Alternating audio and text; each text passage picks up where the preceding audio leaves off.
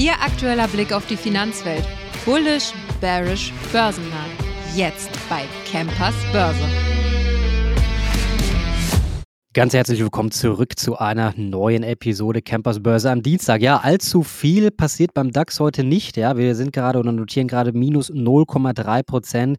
Also uns fehlen einfach natürlich wirklich die Vorzeichen aus den USA von gestern und wir blicken natürlich natürlich an die Wall Street. Morgen dann die Zahlen Nvidia um 22.20 Uhr habe ich auch nochmal gleich eine ganz kurze Zusammenfassung, was wir da dann vielleicht erwarten können, denn Nvidia, wir wissen es, ist ja immer bereit für eine kleine Überraschung. Überraschung. Ja, Walmart legt aktuell äh, drei Prozent zu, nachdem der größte Einzelhändler der Welt mit seinen Quartalzahlen die Erwartungen der Analysten nämlich getoppt hat. Auch der Ausblick fällt sehr, sehr positiv aus. Indes gibt die Amazon-Aktie eher dann doch ein bisschen nach, nach. Ein Grund konnte natürlich auch die starke Entwicklung von Walmart dann sein, aber es gibt auch generell gute Neuigkeiten, denn der E-Commerce-Erlös in den USA kletterten um 17 oder kletterte um 17 Prozent. Hier profitierte Walmart nach seinen eigenen Angaben Angaben von Angeboten für die Kunden, die Bestellung entweder aus der Filiale abzuholen oder sie nach Hause liefern zu lassen. Ja, bei Walmart kriegt man natürlich noch ein paar andere Dinge als bei Amazon. Heißt also, diese Überschneidung ist da jetzt, sage ich mal, nicht allzu riesengroß. Natürlich ist sie da, aber bei Walmart kann man ja auch ganz normal einkaufen gehen mit für normale Lebensmittel etc. Und das gibt's bei Amazon ja nicht. Sagen wir mal einfach noch nicht. Mal gucken, was sich da noch tut. Ja, allerdings ist der Markt natürlich auch groß genug für Amazon und Walmart, so wie natürlich gibt's noch ein paar andere, aber natürlich deutlich kleinere Player. Die Analysten von Insider Intelligence erwarten im Jahr 2027 einen E-Commerce-Umsatz von 1,4 Billionen Dollar alleine nur in den USA. Das wäre, hören Sie zu, eine Verdopplung innerhalb von gerade einmal sieben Jahren. Eine Verdopplung. 1,4 Billionen Dollar werden da prognostiziert. Wirklich unglaublich. Trotzdem ist natürlich immer noch eine ganze Menge Luft nach oben. Aktuell liegt der Anteil des Internethandels am kompletten US-Retail-Umsatz bei nur 21 Prozent. Ja, 21 Prozent ist schon relativ wenig dafür, dass man wirklich sagt, dass ja, ja fast alle wichtigen Sachen werden ja heutzutage dann im Internet bestellt. Heißt also bei 20 Prozent, da ist wirklich noch eine ganze Menge Luft. Da heißt also natürlich Walmart und auch gerade die Amazon-Aktie, die ja wirklich schön läuft, sind natürlich weiterhin auch eine Empfehlung des Aktionärs. Ja, schwächer heute aus Deutschland bei uns läuft Siemens Energy. Die Aktie ist so ein bisschen ins Stocken geraten. Am Dienstag heute ist die Aktie von einem Minus von rund 4%, nämlich der schwächste Titel im DAX. Der Blick der Anleger muss damit nun vorerst erstmal wieder nach unten gerichtet werden.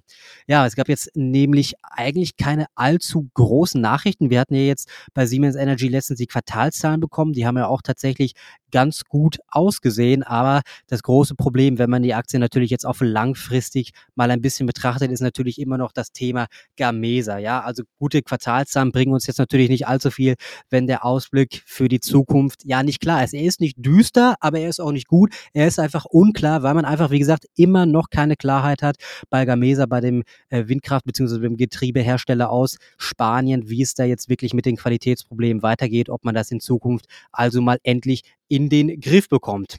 Ja, wie gesagt, morgen Abend, ich hatte es ja schon am Anfang kurz angesprochen, Nvidia gibt es endlich. Ja, dafür sollten sich ja eigentlich alle Anleger drüber freuen und wir werden es natürlich auch aufmerksam beachten. Morgen, wie gesagt, 22.20 Uhr.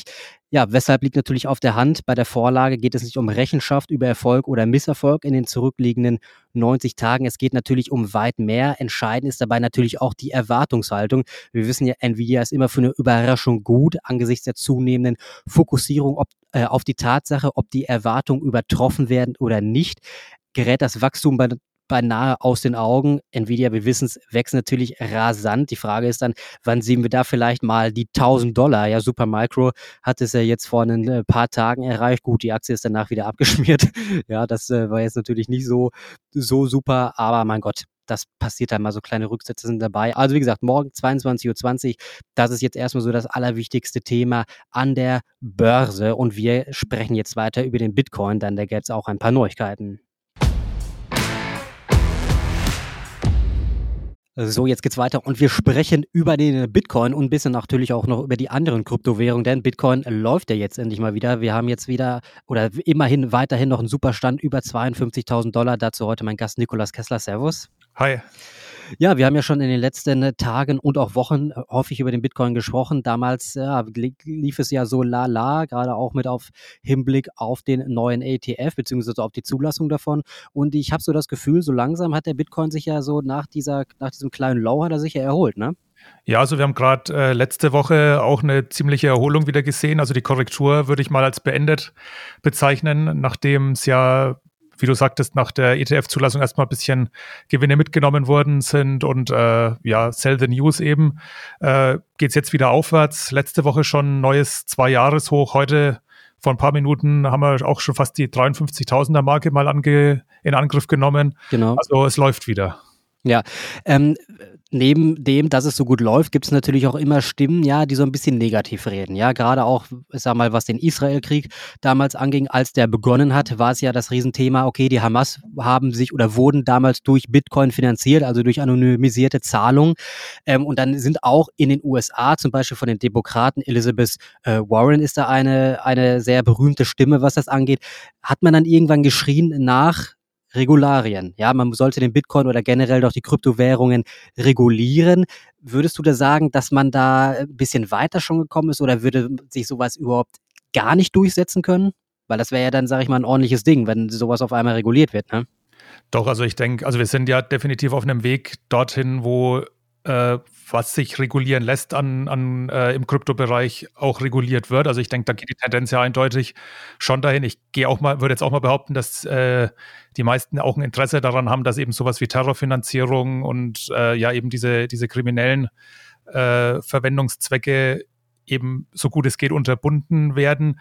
Äh, ich bin der Meinung, dass man es nie komplett unterbinden kann, weil es funktioniert ja auch ohne Kryptowährungen ziemlich gut. Also ich würde mal die, ich kenne jetzt keine genauen Zahlen, aber ich würde einfach mal behaupten, dass der Großteil der Terrorfinanzierung vielleicht doch eher in Dollar, Euro und ja den klassischen Fiat-Währungen passiert. Von daher äh, ist es natürlich ein beliebtes Thema ist mit Sicherheit auch ein Problem, das man angehen muss. Hat man auch in dem, im Zusammenhang mit dem äh, Binance-Prozess letztes Jahr gesehen. Aber ob das jetzt wirklich die großen Summen sind, die da in Form von Krypto fließen, habe ich meine Zweifel. Ja, und bei dem ganzen Thema Terrorfinanzierung und kriminelle Machenschaften mit Kryptos muss man auch immer sehen, dass auch dieses Krypto-Thema wie viele andere in den USA einfach sehr parteipolitisch auch aufgeladen ist und dass da mancher vielleicht äh, irgendwie jetzt dagegen ist, weil andere dafür sind. Also das muss man bei der ganzen Debatte auch äh, berücksichtigen, dass das eben ein bisschen anders äh, parteipolitisch auch noch stärker gefärbt ist, als es zum Beispiel bei uns in Deutschland oder in Europa der Fall ist. Gut, das ist natürlich ein guter Punkt. Meinst du, man sollte sich dann also, sage ich mal, in dieser Hinsicht jetzt nicht mal so allzu große Gedanken machen?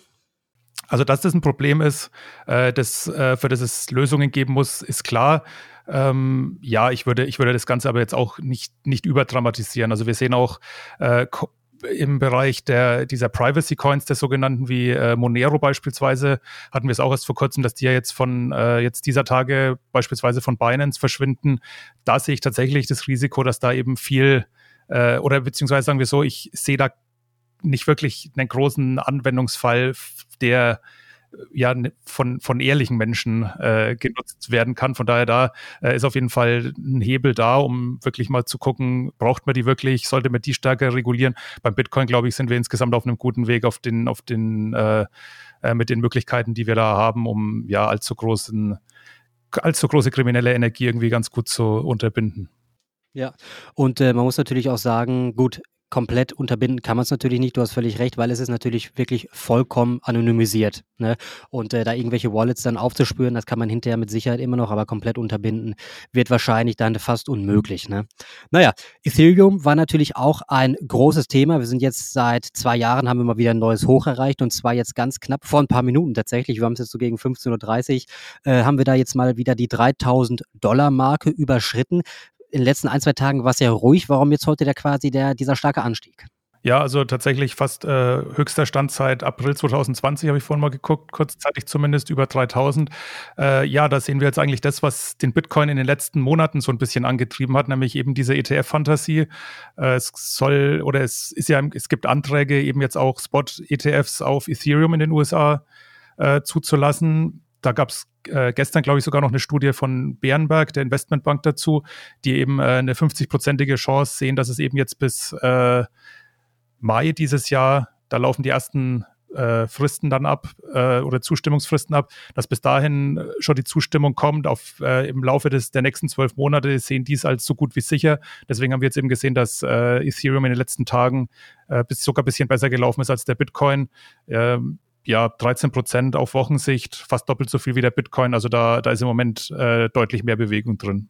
Ja, ja gut, laufen tun alle gut, der eine ein bisschen besser als der andere. Aber ich sag mal so, overall kann man jetzt sagen, Krypto erstmal, jetzt auch mit Hinblick auf das Halving natürlich im April, bullish, oder? Ja, auf jeden Fall. Also haben insgesamt eine gute Gemengelage für Bitcoin, in der Folge auch für Kryptos, für die ganzen Unternehmen, die da in dem Bereich aktiv sind. Klar, alles auch schon stark gelaufen in den letzten Monaten, kann immer wieder mal auch äh, eine Korrektur geben, aber grundsätzlich äh, mittel- und langfristig die Aussichten auf jeden Fall stark im Moment.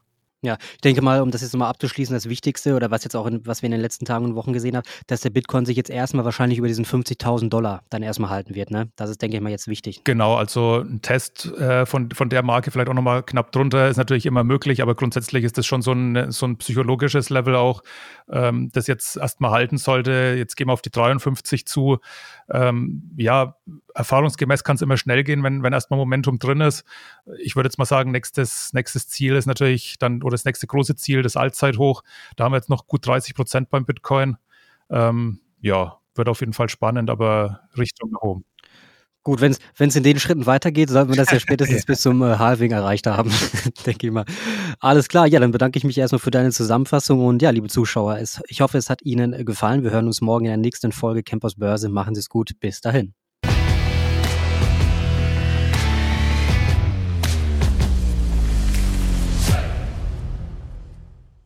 Die im Podcast besprochenen Aktien und Fonds stellen keine spezifischen Kauf- oder Anlageempfehlungen dar.